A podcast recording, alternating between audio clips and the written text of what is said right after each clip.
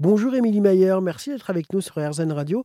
Euh, vous êtes euh, directrice business Insight de l'Institut euh, IRI, spécialisé donc dans l'analyse des consommations, de la consommation et notamment en, en grande surface.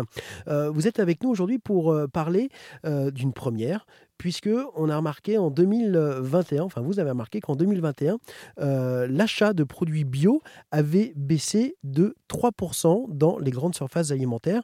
Comment expliquer cette baisse? Un tassement de l'offre, c'est-à-dire que ça y est, grosso modo, tout le monde a fait ses expansions bio, les catégories où, devait, où devait y avoir du bio, bah, il y en a. Euh, mécaniquement, quand il n'y a plus euh, d'offres nouvelles qui arrivent chaque année, ça a un impact sur la demande. Puis après, il y, y, a le sujet de la confiance.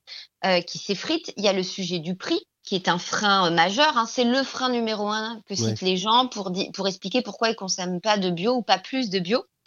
Euh, et puis, il y a une forme de fragmentation de l'offre bien consommée. Ça, ça aussi, c'est important parce que euh, que ce soit en grande surface alimentaire, avec les produits locaux, les produits équitables, équitables voilà, équitables nord-nord notamment, ce qui garantit une rémunération aux producteurs. Et qui sont souvent moins chers que le bio.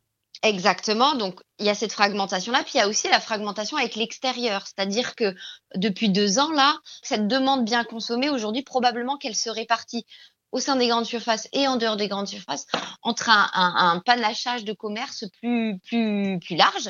Et puis, une dernière explication qui est que sur la dernière année, les Français ont eu un type de consommation qui est moins affinitaire au bio. C'est-à-dire que 2020, c'était l'année du fait maison. Oui donc achat de pas mal de catégories brutes où le bio est fort.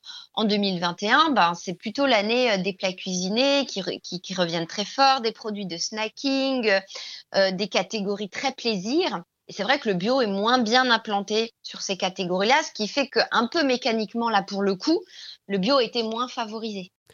Merci beaucoup, Émilie Mayer, d'être intervenue sur les antennes euh, d'Airzen Radio pour euh, faire le point avec vous hein, donc sur cette consommation du bio qui est en baisse euh, depuis 2021. Je, je rappelle que vous êtes directrice à l'Institut IRI.